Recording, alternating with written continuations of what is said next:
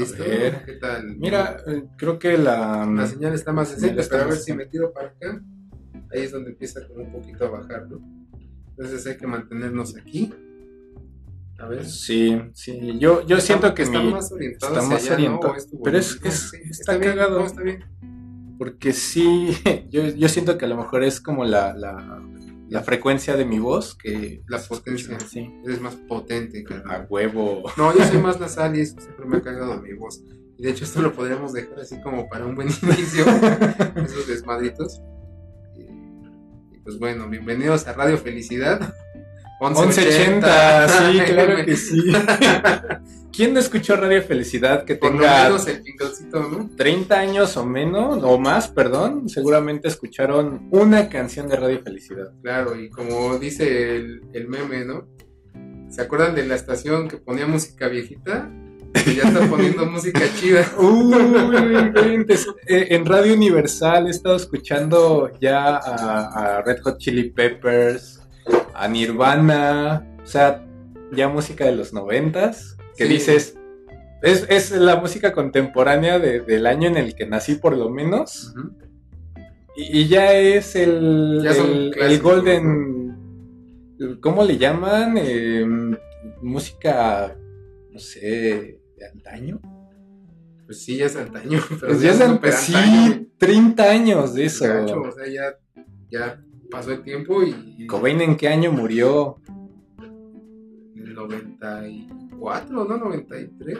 Ah, Algo por el estilo. Discúlpenos si tenemos la fecha equivocada. Sabemos que ustedes son mucho más eruditos en cualquiera de los temas que nosotros podemos hablar, pero la intención es la misma. Entonces, una vez, eh, hab- habiendo dicho esto de Radio Felicidad, ¿qué les parece si comenzamos un poquito o le damos continuidad a lo que estábamos tratando? Que era compartir un poco sobre prácticas que hemos tenido y problemas a los que nos hemos enfrentado en algunas prácticas de, campo como tal con eh, niños con los que hemos estado ejerciendo la función de tanto de acompañantes terapéuticos como de qué otra índole le podríamos decir. Yo, justo ahora que estás diciendo esto, una de las experiencias que tuve como mm, espacio de, de habla, eh, con gente que me invita a hablar sobre un tema en específico, el tema es el narcisismo.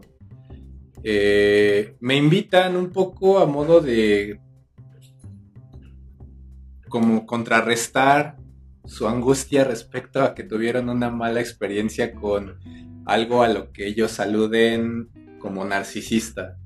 Una situación con una persona y un poco sopesar eh, de la mejor manera como tratar en el espacio de, del podcast eh, que, que ellos eran los que estaban en lo correcto, que ellos eran los que estaban en una situación vulnerable respecto de una persona que llegó a decirles no, las cosas se hacen de esta manera. Yo creo que el podcast es un poco un, un- un espacio de, de, em, de soltar un poquito la, la angustia propia. Ah, claro, ¿no? Desde el estar al pendiente de qué estoy diciendo y por qué lo voy a decir y qué van a pensar y la chingada. O sea, siempre está también el narciso ahí presente, ¿no? De cierta forma.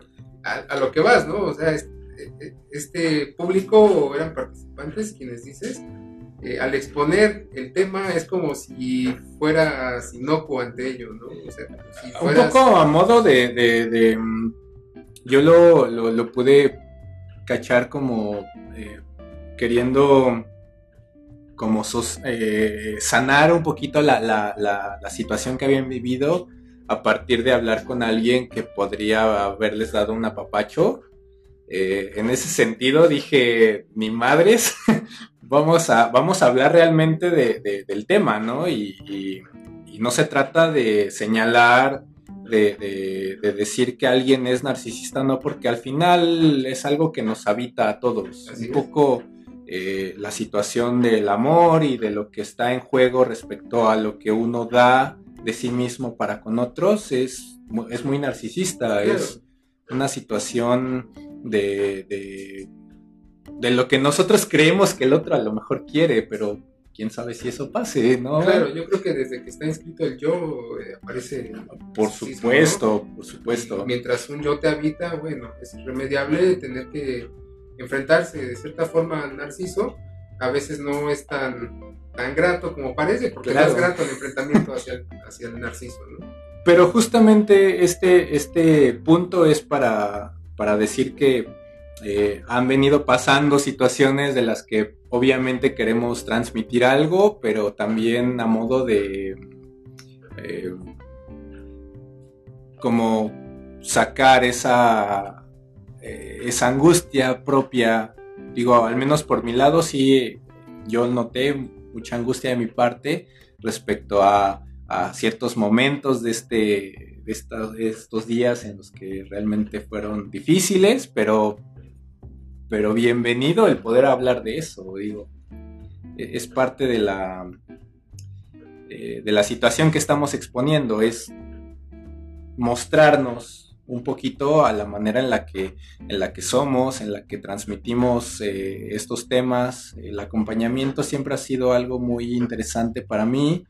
Eh, lo ha venido siendo para ti, me parece genial porque justamente fue el punto de encuentro para comenzar este tipo de proyectos y de trazar una vía de, poco provocar y creo que esa ha sido la, palabra que he utilizado en toda esta semana.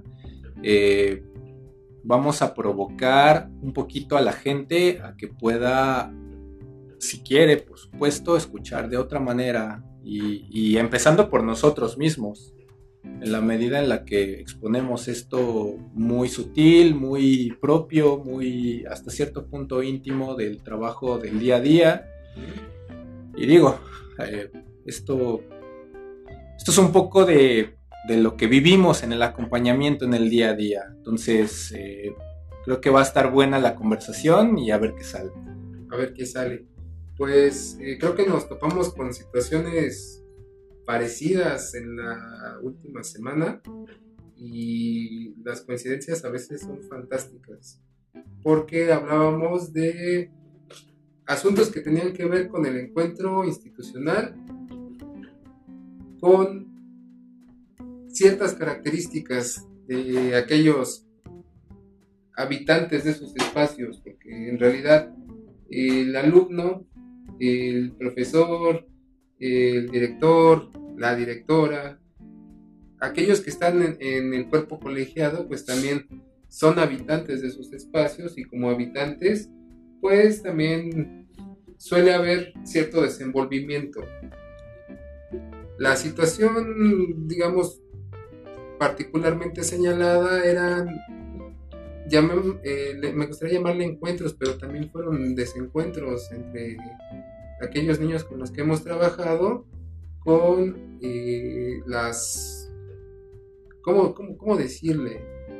Con eh, la operatividad, por ejemplo, la continuidad que busca una institución, en este caso llámese colegio, que busca ciertos estándares, maneja ciertos estándares y cuando estos estándares, bueno, se ven vulnerados ante los ojos de quien está llevando eh, digamos, el entendido de control, puede haber ahí alguna fricción que no resulta precisamente un continuo para la educación integral de aquel que lo habita en calidad de, alumno o de aprendiz. Sí, yo creo que justamente es un impasse en el que mm, hay, hay reglas que seguir, por supuesto. Eh, no podemos partir del hecho de que incluir es eh, dejar de lado la ley porque estaríamos cayendo en el mismo discurso de imponer lo que por otro lado también estamos eh, trabajando con ciertos mm, vamos a llamarle goces de eh, transgredir. Si, si, si se trata de, asumir un poquito la ley, por otro lado también habría que pensar en de qué manera se está transmitiendo para generar eh, ese asumir, ese, ese dejar que se incluya y dejar que eh, se pueda trabajar de una manera en la que se acepten, digo, pensando un poquito en, un par de lecturas que he estado haciendo, eh, lo, que, lo que menos se acepta en estas épocas es esta cuestión de lo, más singular de cada uno, lo más irreverente, lo más eh, insensato. La particularidad. Y, que creo que es vital de alguna manera permitir que suceda, permitir que se hable de temas que puedan llegar a ser eh, sobresalientes sobre eh, otros que a lo mejor pudieran escucharlo de una manera transgresiva. Eh, saber frenarlo también en algún momento me parece oportuno el que el acto del acompañamiento también sea importante ahí poder poner condiciones, poder poner situaciones en las que se puedan establecer momentos, espacios, eh, lugares de, esta transmisión, pero no dejando de lado de que eso corresponde al acompañamiento como tal y no a las relaciones que puedan surgir entre los pares. Los alumnos van a hablar de lo que se les dé la gana y van a manifestar cosas que a lo mejor pudieran no ser tan bienvenidas, pero en cuanto se tocan por manos que a lo mejor no están al tanto de, que estas cosas no son eh, sino formas de vínculos, porque ¿qué es el síntoma? Eh, ¿Qué es esto insensato sino una forma de vínculo con otros? Una forma de adaptarse al mundo, pero también de tratar de vincularse con otros. Me hace pensar en cierta persona que eh, cogía cosas de los compañeros para hacerse perseguir y era mal visto y tenía que estar ahí tratando de, mediar el asunto, de impedirlo, no mediarlo. Creo que la, situación con, las escuelas muchas veces cae en, el impedimento, impide para que esto pueda seguir de acuerdo a los estándares que, se que se requieren. Eh, entonces, eh, lo que no se leía ahí es que justamente el, tomar cosas eh, no era sino con el fin de generar un vínculo, de generar un vínculo de sígueme, de ¿por qué no me están siguiendo? ¿no? Una pregunta muy, muy sutil, y que en un segundo momento en donde hay una manera de, una, una reintegración, digamos, de, esta, de este sígueme, que se convierte más en una especie de juego, se puede llevar a cabo de una manera más amena. El chico en vez de tomar cosas, eh, logra integrarse a un juego en donde la característica es seguir, perseguir. Las traes y entonces así como él corre de ti, tú también puedes correr de él y, el juego está culminado, pero también genera un espacio de, integración, de, inclusión. Más allá de integración, creo que el tema aquí es cómo se incluye esto insensato en el día a día de estas personas que no necesariamente tienen que ser eh, chicos eh, sobresalientes en el sentido de que sobresalen de sus em, pares, sino que también los mismos pares, el mismo grupo, cada uno trae sus propias cuestiones ahí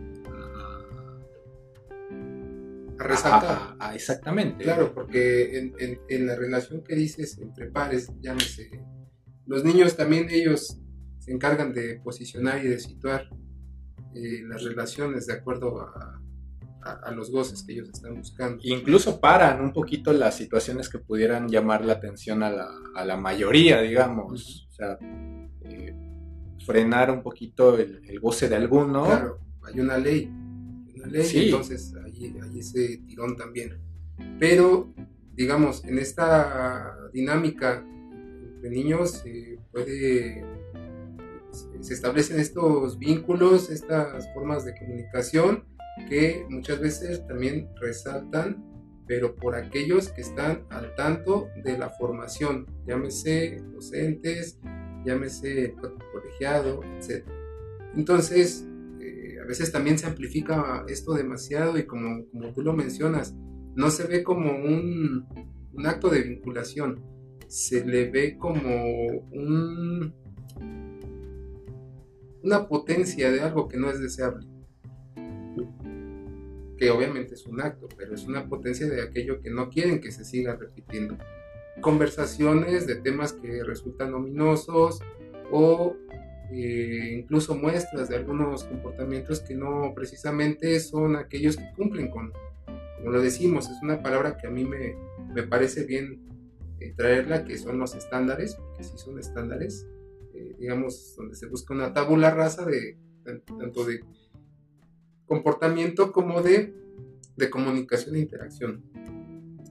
Entonces, ¿qué pasa? Cuando aquel, aquella entidad que está a cargo en el sentido administrativo, en el sentido de formación, amplifica con, su con sus propios ecos y fantasmas esto puede sobrevenir una angustia que incluso puede ser transmitida a los padres a manera de incomunicación, porque la incomunicación viene también en el no entendimiento del fenómeno que se está presentando. Y eso crea huecos que pues, van a desencadenar angustia en aquellos que están involucrados también en la formación más directa, llámese, lo repito, los padres. La situación en particular que, platicábamos era eh, hay cierta relación entre niños que parece que se da por hecho algo cuando no hay comprobación, no hay la oportunidad de que las partes que están involucradas hablen, se exponga qué es lo que está pasando, la salida fácil es eh, vete a casa. En el caso que, pasó, digamos, con, con aquella persona con la que estoy trabajando. Vete a casa porque pues, los padres de los otros niños están angustiados ante tal situación y cuando hay una reunión con, con, el, colegio de parte de los padres del niño, de A, le llamaré A, se da cuenta de que pues no pasó realmente como lo referían. Hay incluso llegan a la instancia de comprobarlo mediante la, la, prueba visual, ¿no? Aquí el circuito cerrado, la cámara, y realmente, bueno, se dan cuenta de que él hablaba de lo que pasó. Pero eh, A refiere es que por mis antecedentes no me creen. ¿Ok? Se llega a, esta, forma de, que vamos a comprobar qué pasó y resulta que no. La cosa es por qué se toma esa medida tan drástica de, ok, vete a, vete a casa porque los padres de los otros niños están angustiados ante aquello que dicen que pasó, pero que en realidad no pasó. Entonces ahí hay un fallo en varios sentidos, un fallo comunicativo con los padres y hay un fallo en también la formación de los campos, las estructuras necesarias para saber lidiar con eh, las situaciones que se pueden dar en la escuela y también para ofrecer alternativas en las cuales los niños pueden aprender a resolver conflictos de otra forma. Híjole, esto es fuerte. Em, digo, lo, pienso en el sentido de eh, lo que dices de la formación, de la la tal vez es, eh, capacitación que pudiera tener eh, tal o cual persona que esté al frente de una situación de este sentido. Eh, creo que las situaciones que vivimos en este momento son parecidas.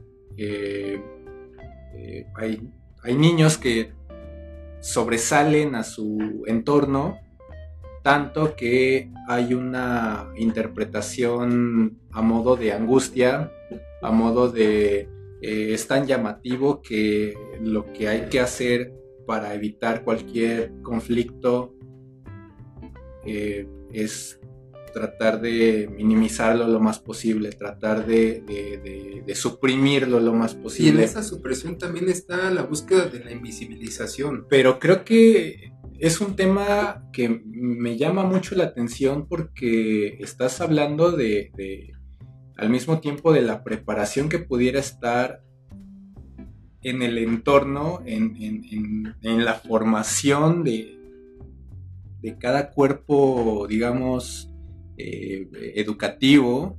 Eh, esto, esto se sujeta a un escenario como tal educativo y que también puede estar presente en el tema social cotidiano, en, en, las comunidades más cercanas que se tengan, no solamente dentro de un colegio. Y, al mismo tiempo pensaría yo cuál sería la, presencia, digamos, em, que pudiera mediar estas situaciones. Yo creo que eh, eso existe, eso existe desde hace mucho tiempo, lo que, no es bienvenido, lo que es llamado locura, eh, no se acepta y se remite a instancias en las que eh, habrá quienes se dicen conocedores, se dicen tener el saber y, eso es justamente lo que me llama la atención, porque asumir, asumirse como un un sujeto del saber para tratar este tipo de situaciones cuando a veces no se trata de eso. Yo, yo pensaría en prestar un poquito la, la, eh, escucha, prestar un poquito la, la, observación que se pueda tener sobre un, un entorno y, de alguna manera permitir que sigan ocurriendo situaciones que al mismo tiempo van a seguir llamando la atención y se van a desencadenar en temas más grandes. Digo, habrá, habrá quienes sí alcen la voz y digan esto no es bienvenido y o, lo quitas o yo quito a mis hijos pensando en los padres o, voy a hacer un acto de demanda de voy a decir que esto no se vale aquí y, en realidad eh, sí se plantea un problema bastante fuerte respecto a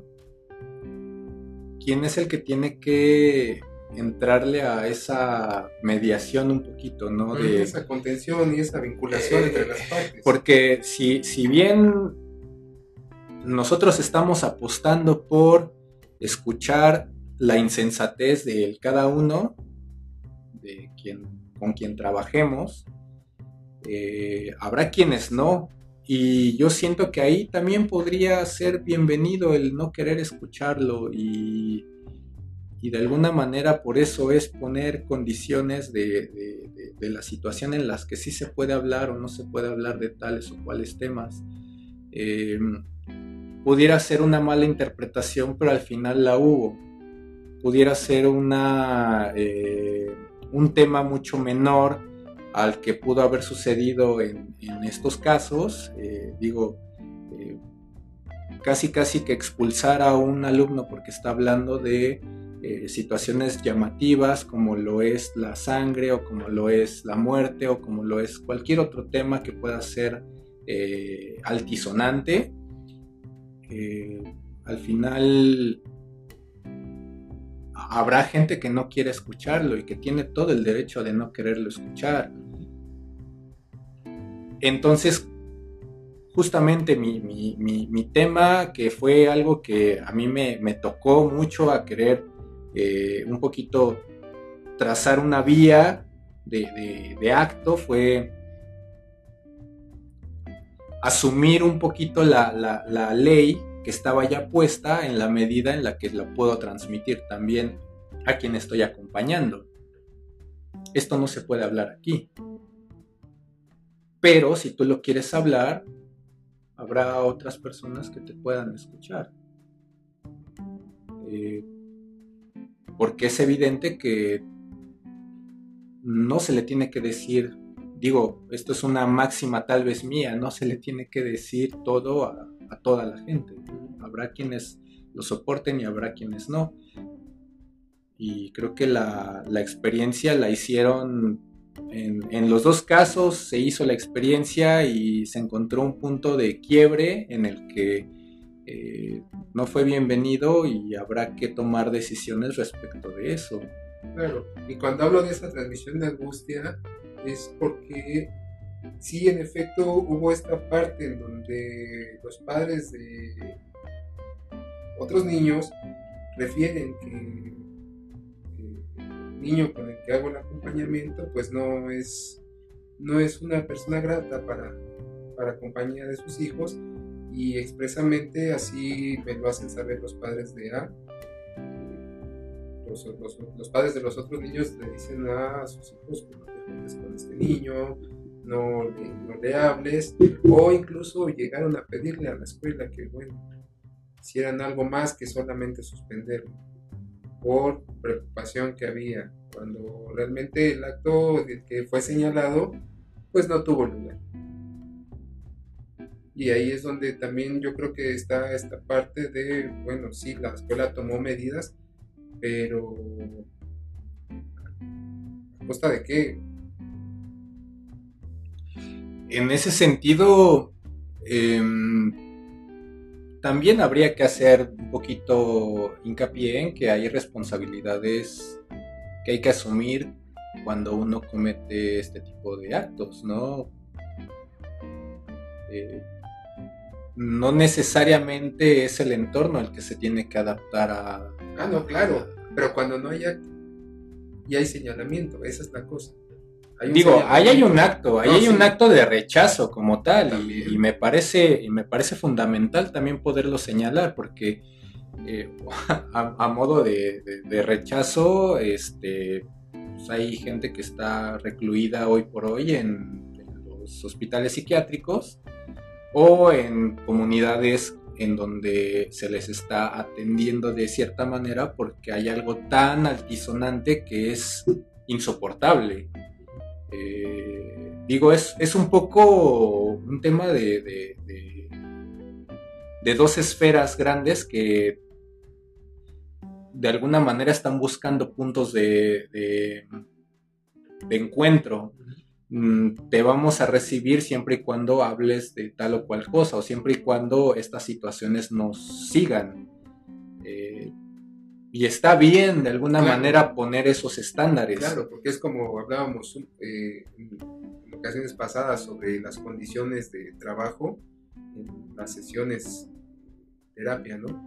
Estas mismas condiciones son aquellas que van a, que van a ayudar a conducir el tratamiento hacia un punto, llevar cierto orden y cierta estructura, pero tampoco pasar al plano de ser totalmente el amo sino también escuchar desde dónde puede operar el otro.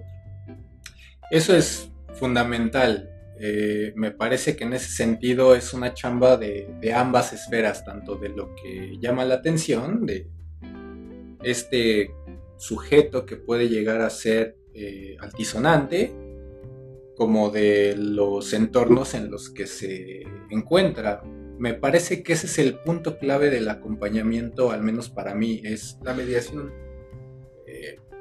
decía un, amigo que de hecho fue invitado, eh, no pudo venir por un tema que tiene actualmente, pero es interpretar un poquito las situaciones que se viven en estos impases, en estos desencuentros que tú bien llamaste, eh, a modo de que haya una posibilidad de diálogo. Eh, en la medida en la que el acompañante hace un poquito este trabajo de, eh, de codificar, podríamos decirle, de transmitir de una manera diferente la, situación, el límite que hay, pero también prestarse a, por el otro lado, a, a permitir ciertas situaciones, Así es. eh, puede haber un buen encuentro nuevo en el cual eh, siga la dinámica educativa, social, porque finalmente el encuentro en las escuelas, si bien tiene un fin educativo, hoy por hoy sabemos que el, el gran fin de la escuela es un encuentro social, un encuentro con otros, con gente que tiene nuestra edad y que de alguna manera puede interactuar con nosotros, puede interactuar de una manera eh, a su modo, pero llevando ciertas dinámicas. Ese es el, ese es el gran fin que yo encuentro en, en las escuelas y que de alguna manera cuando surgen estas situaciones, el, el primer fenómeno que sucede es el rechazo y la separación. Hay que apartar esto que es llamativo para no poderlo, para, para no tener que ver con eso, para no tener que eh, lidiar con, con, estas situaciones. Y a veces habrá que prestar un poquito más de, de, nuestra parte para aceptarlas. Las, las generaciones han cambiado, son mucho más eh, fervientes a hablar de lo que sucede en su día a día y, y, en ese sentido yo creo que también lo que ha cambiado es que eh, en las comunidades también es más fácil que algo que sea llamativo sea fácilmente rechazado, sea fácilmente señalado por esta cuestión de que hay ya un deber ser, de que hay algo que tiene que ser políticamente correcto, estandarizado, exactamente.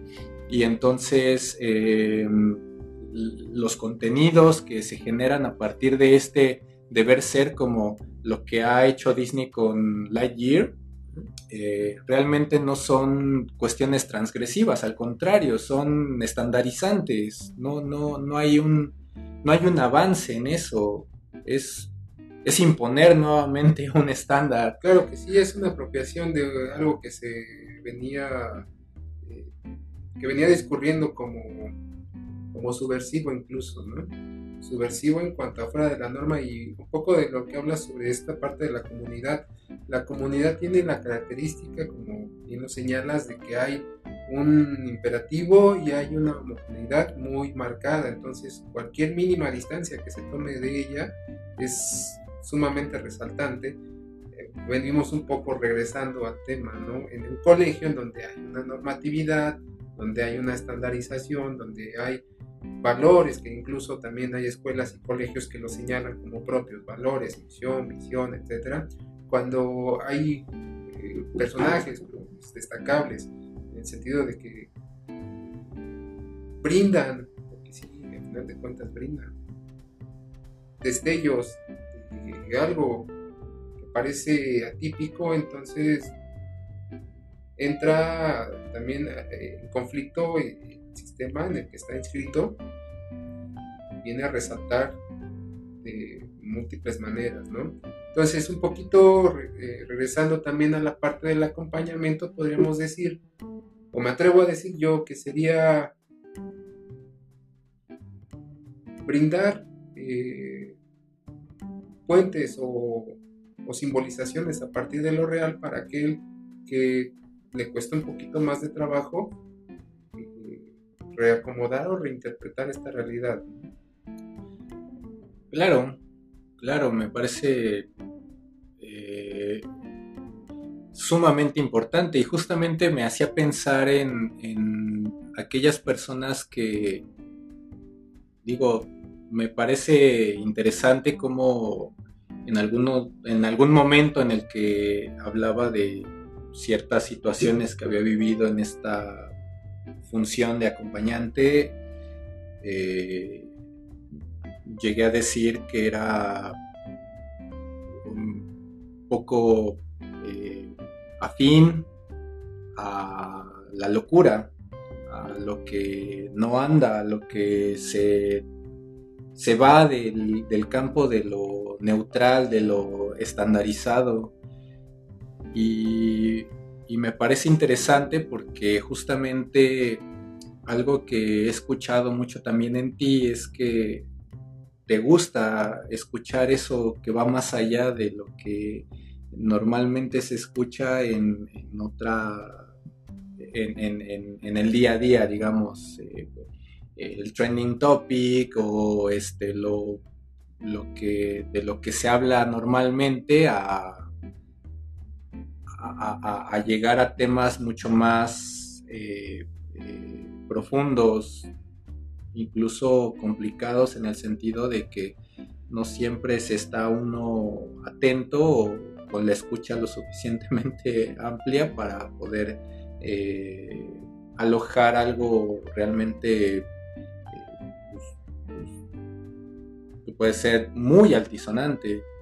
Y creo que eso es algo que caracteriza también eh, esta función al menos para mí, digo, no, no tiene que serlo para todos. Hay, hay acompañantes que bien pueden buscar la normalización y está bien, es, es, es, su chamba. Es su chamba y es también como decíamos ahorita que me mencionabas, de lo que recién me comentaste, descripción de cierto, cierta dinámica de trabajo, que hay una apertura a diferentes estilos también, que son estilos, estilos de trabajo y pues, claro, o sea, cada quien tiene el suyo, no hay un dogma ni hay una doctrina que diga, es así, yo creo que también el acompañamiento discurre a partir de eso, este, reconocer que hay diferentes, ¿no? O sea, hay diferentes formas para cada uno, o sea, la necesidad o en ese sentido el llamado es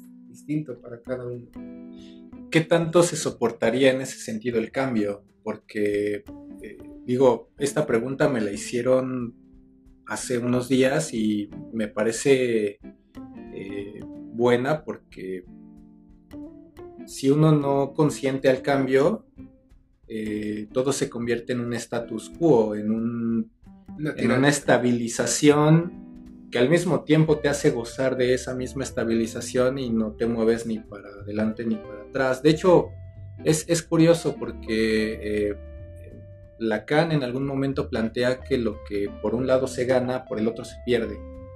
Es totalmente arbitrario pensar en la idea de avance cuando se han olvidado técnicas, por ejemplo, de, agricultura. Nosotros no sabemos eh, eh, plantar, cosechar, pero por otro lado sí tenemos un, un, badaje, digamos, informativo sobre eh, las tecnologías y el uso de estos espacios, y, pero tuvimos que perder lo otro para poder acceder a este tipo de campus. En ese sentido, ¿qué tanto uno está preparado? Mm, o tal vez no preparado, pero sí consciente, eh, prestado al cambio y que en ese sentido se puedan hacer cosas diferentes y que se puedan mover cosas diferentes. Digo yo, en estos días realmente eh, me he movido en el sentido de, incomodarme realmente de, una situación en la que ya había que hacer algo llamativo, algo eh, más allá de movimientos sutiles, había que hacer algo ya importante.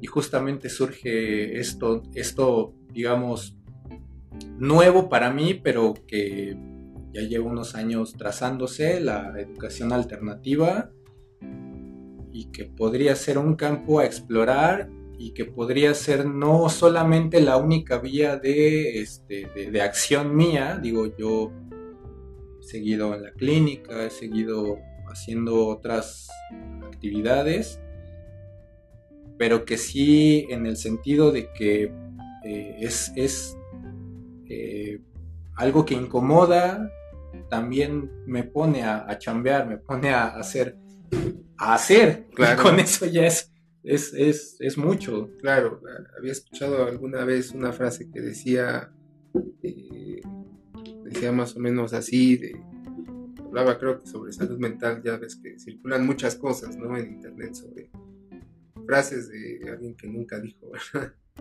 y entre ellas estaba aquel que se hayan, se haya cómodo dentro de la incomodidad, tiene un... Tiene, si bien eh, no un destino, pero sí es un poco más llevadera la, la travesía. hallarse en estos puntos de, incertidumbre, porque es incertidumbre a la que uno se enfrenta, sí, esa angustia, el darle un giro y no saber qué va a pasar.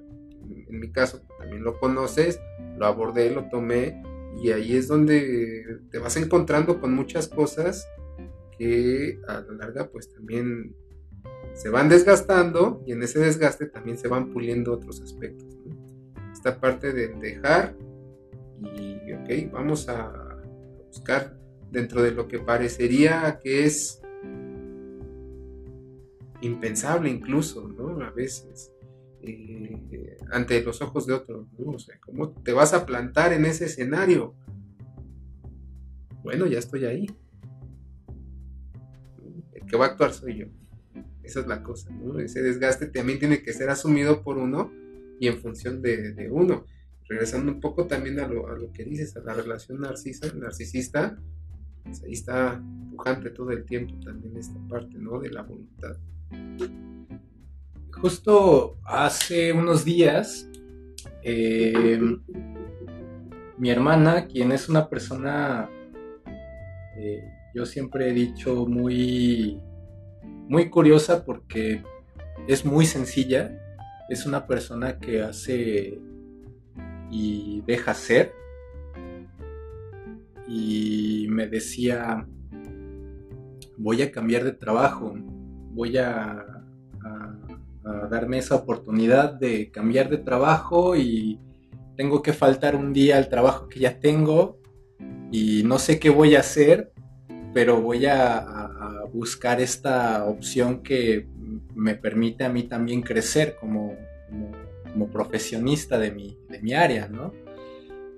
Eh, yo muy al sentido de tal vez, eh, voy a decirlo de esta manera y, justamente es para exponerme, eh, muy en un sentido de superioridad, le decía, sí, hazlo, porque quien, quien, quien no lo hace está condenado a, quedarse en ese estándar para siempre, en ese punto muerto en el que subsistes, pero no hay nada más ni para arriba ni para abajo.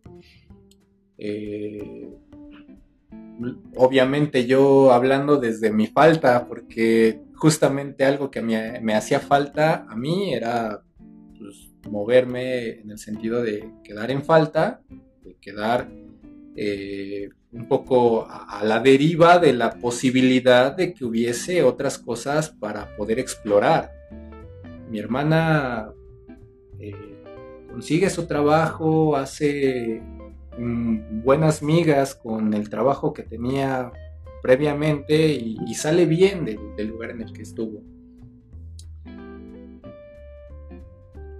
Y digo, eh, por mi lado, eh, fue una situación tal vez diferente, fue, eh, hay que buscar posibilidades porque a partir de lo que yo hice, de lo que yo expresé, de donde yo me metí y donde dije hasta aquí, eh, había que detener un poquito el goce de las instituciones, había que detener un poquito las situaciones que se estaban dando dentro de, de, un colegio en el que estaba acompañando a un chico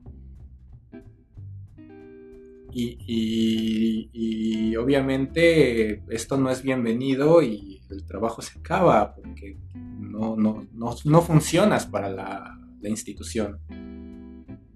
Pero lejos de sentirme mal como en algún momento me hubiese pasado, como en, falta, en, en, una situación de vulnerabilidad, una posibilidad para plantearme alternativas. y, digo, pudo haber sido peor. Realmente creo que la situación ha ido a bien, ha ido mejorando.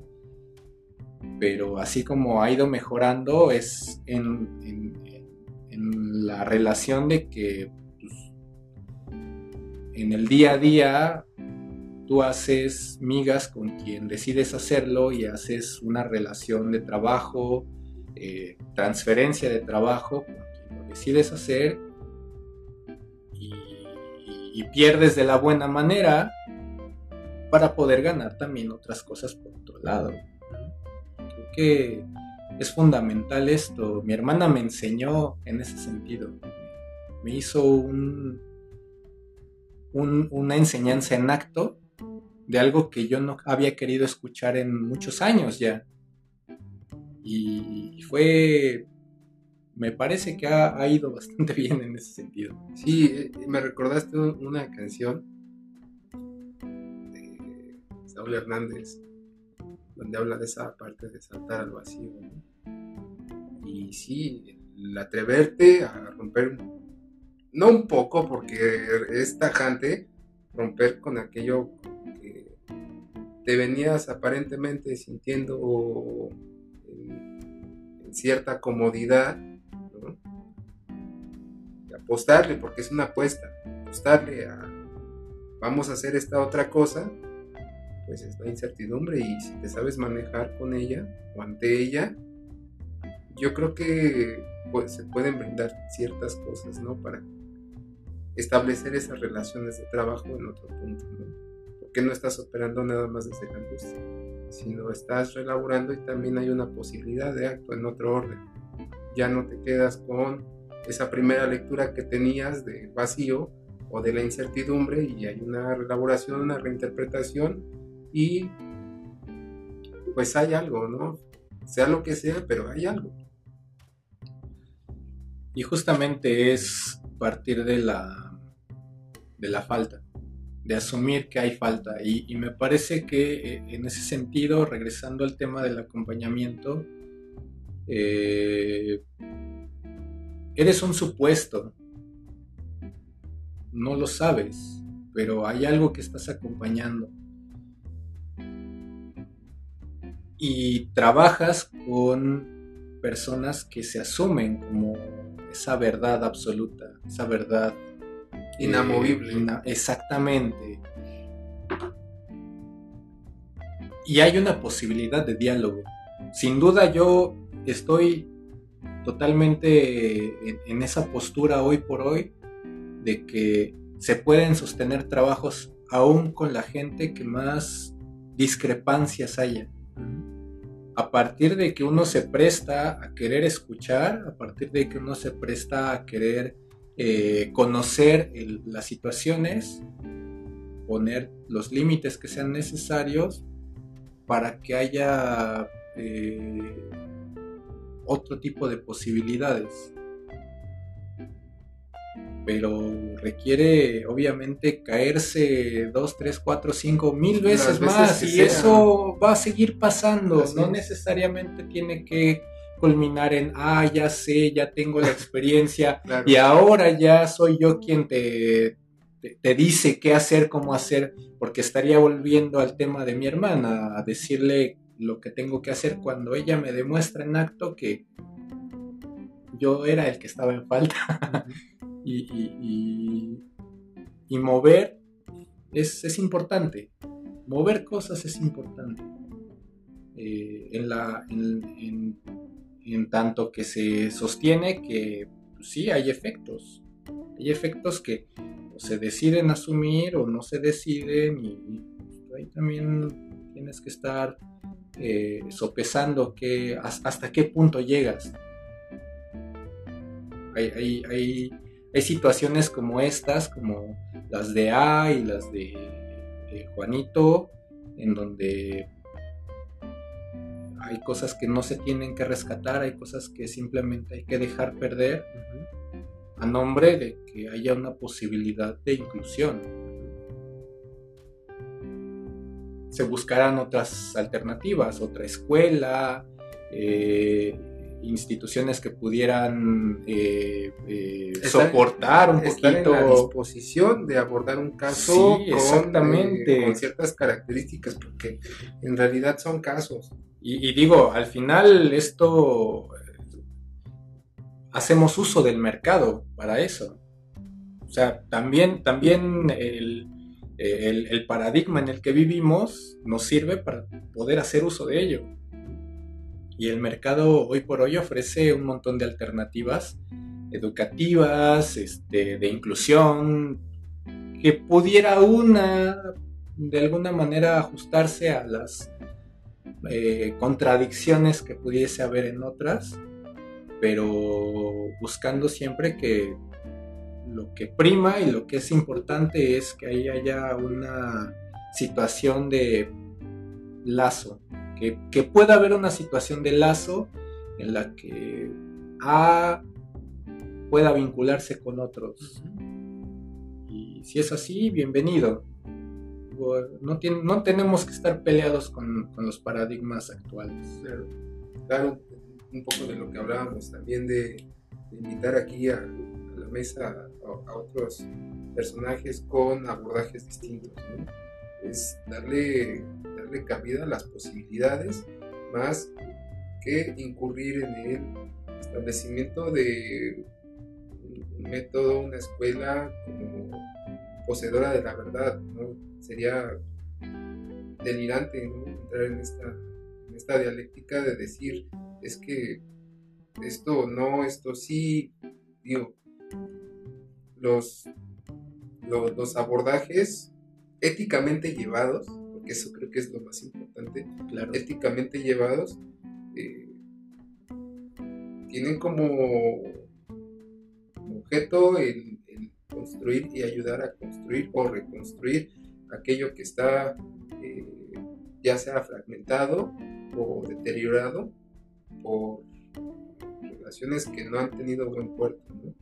Entonces, también es, es, eso, reconocer que las posibilidades son muchas y que, pues, así como también el psicoanálisis se aborda el caso por caso, también las otras escuelas dentro de sus paradigmas o dentro de sus axiomas tienen esa posibilidad siempre y cuando haya una conducción ética de aquellos que están ejerciendo. Creo que eso es lo más importante, la ética, y, ante todo. Claro, y eso se sujeta a, a cada uno.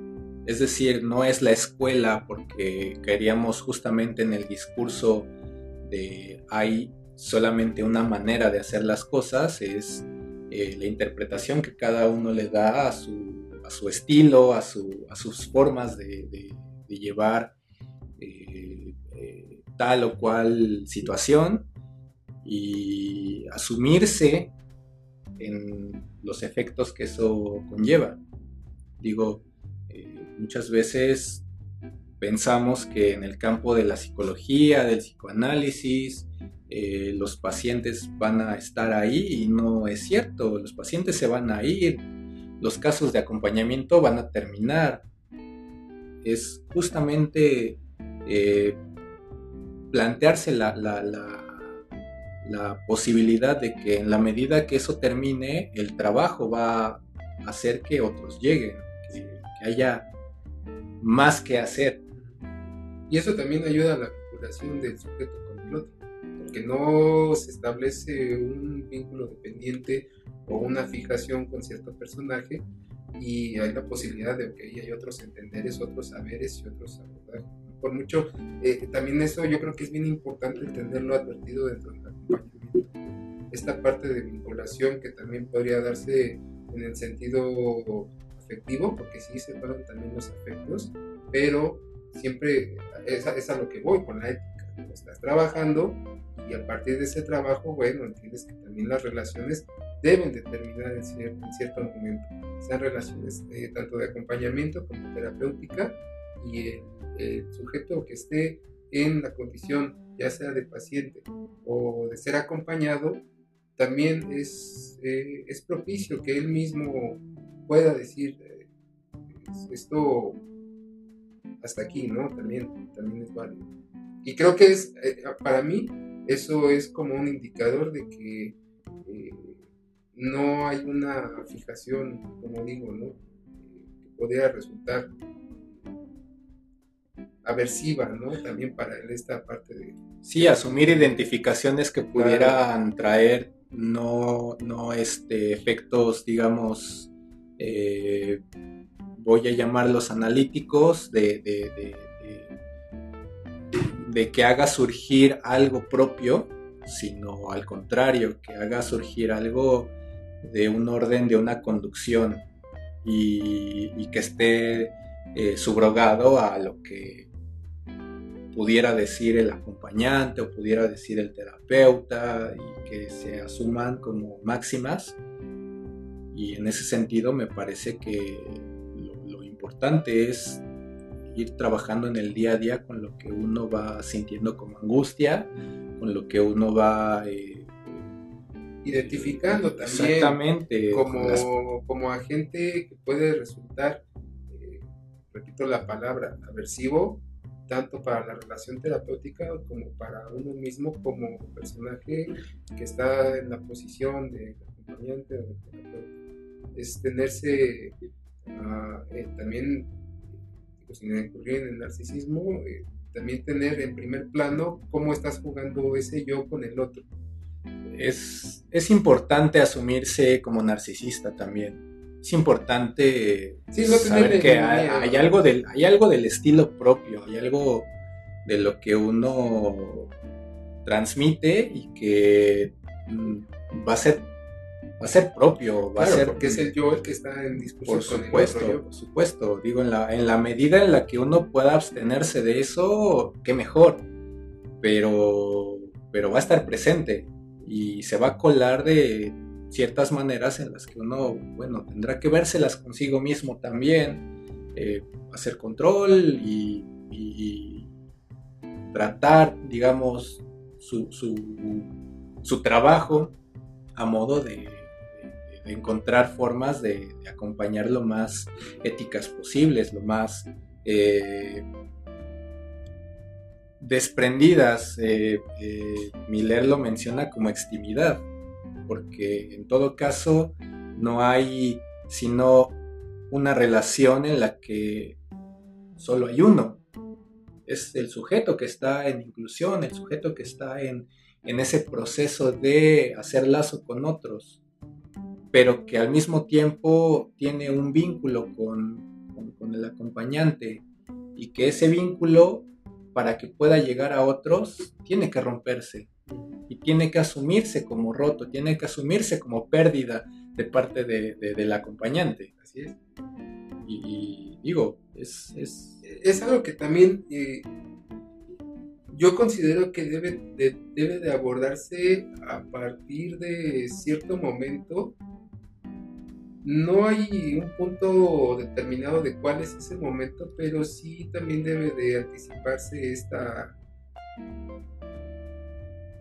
esta posibilidad que está inscrita dentro de lo real. Las relaciones también tienen que irlo preparando también, ¿no? Aquel que está siendo acompañado, aquel que está un proceso terapéutico, también ir dosificándole esta parte de enfrentarse con la separación, porque es eso, hay una separación.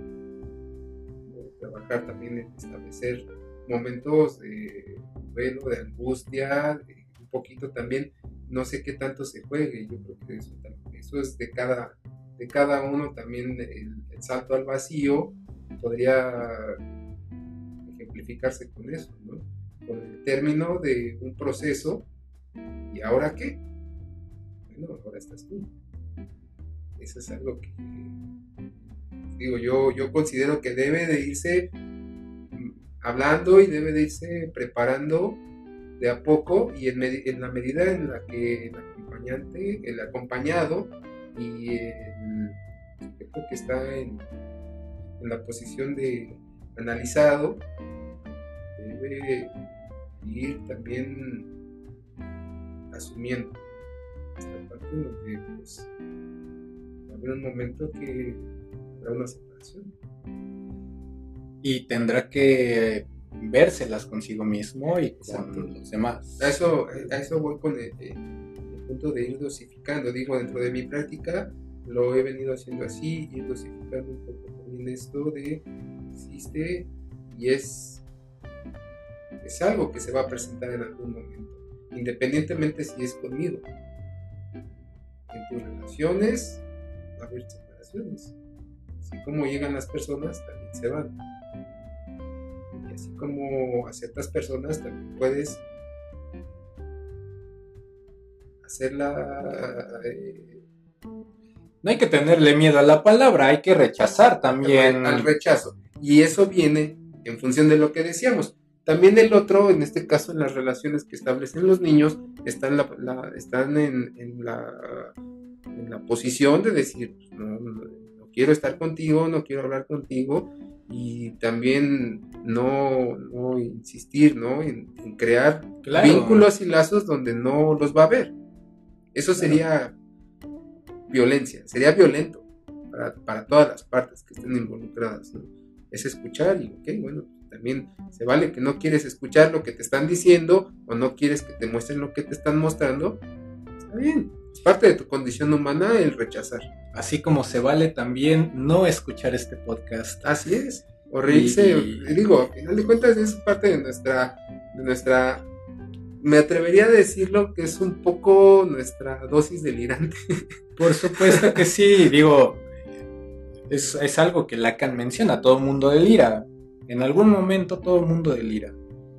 Y, digo en algún momento porque habrá otros en los que se pongan en juego ya eh, situaciones eh, poco más, digamos, pensadas, eh, bien planteadas, pero no necesariamente tiene que estar en juego el pensamiento, no necesariamente tiene que estar en juego lo consciente, sino el acto como tal. Claro. Y, es el acto el que te lleva a, estas a, estos impases, pero también a estos vínculos que se pueden generar de una manera muy interesante y que pueden tener el valor de la experiencia de decir yo tuve este amigo en tal momento y con él conviví de tal manera y pude hacer tal cosa y, me la pasé bien en, mi primaria, en mi secundaria. Digo, eh, ahora que pues, la educación ha sido la segunda casa desde hace ya muchos años, la, escuela es la segunda casa de la gente.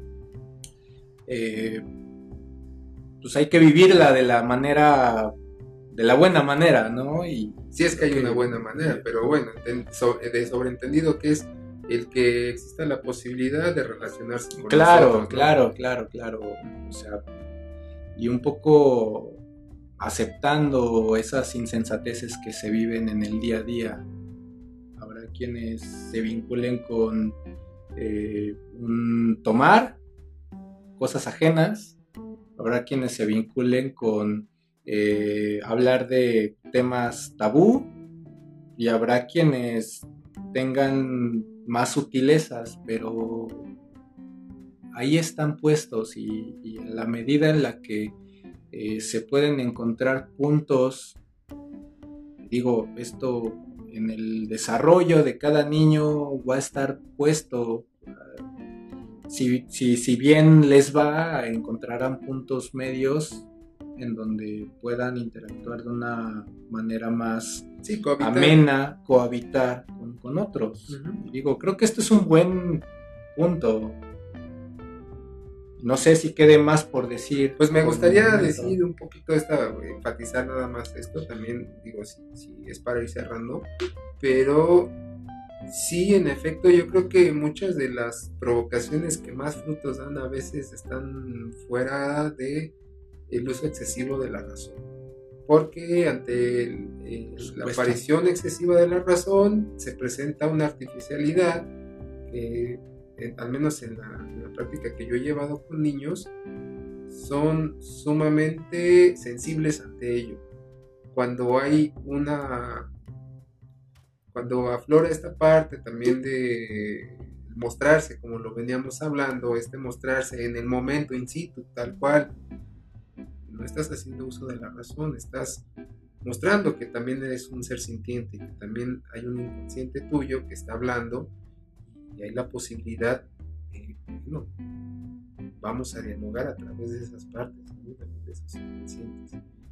Creo que te, yo, yo, yo te digo, al menos en mi, caso, este, llevándolo un poquito a análisis, trayéndolo ahorita, como lo dices, sí, o sea, el exceso de razón resulta artificial y es un poco también la idea que a veces a mí me hacía chocar con otro tipo de, de, este, escuelas este, psicológicas o de abordajes. ¿Por qué? Porque al menos yo lo entendía como que si había un dogma tal cual que había que ir siguiendo, ciertos ejes de los cuales no te podías alejar porque existía la posibilidad de que no lo pudieras llevar a una comprobación. Entonces, eh, ahora me doy cuenta que no, o sea, dentro de las escuelas también cada quien va teniendo sus estilos sin alejarse de cuáles son los preceptos o aquellos ejes que rigen el, sistema de conocimiento del cual eh, están alimentándose, porque si uno se alimenta de los sistemas de conocimiento, claro.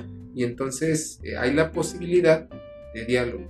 Entonces, un poquito para cerrar es eso, es también no entrar en, en un sobreuso de la razón, es sí llevar, como tú lo dices, un cierto control de, los actos que uno tiene y no un cierto.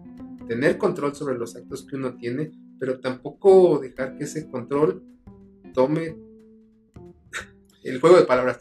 Ese control tome todo el control del proceso. Sí, no hacer del control un dogma y precisamente por eso no es un control de, de de los acompañados, no es un control hacia el exterior, es un control propio, es, es mm, de alguna manera saberte, saber prescindir. En falta lo que decías. Exactamente, asumir la falta de que no hay un saber total, no hay, no, hay algo que, pueda eh, encajar en todos y cada uno no es una pieza de rompecabezas, es en todo caso una piedrita que bien puedes tirar y, si algo y si algo causa, si algo provoca, bienvenido. Si no, habrá que buscar también otras directrices y si no, también saber perder y decir, este fue el límite que encontré en, este, en esta situación.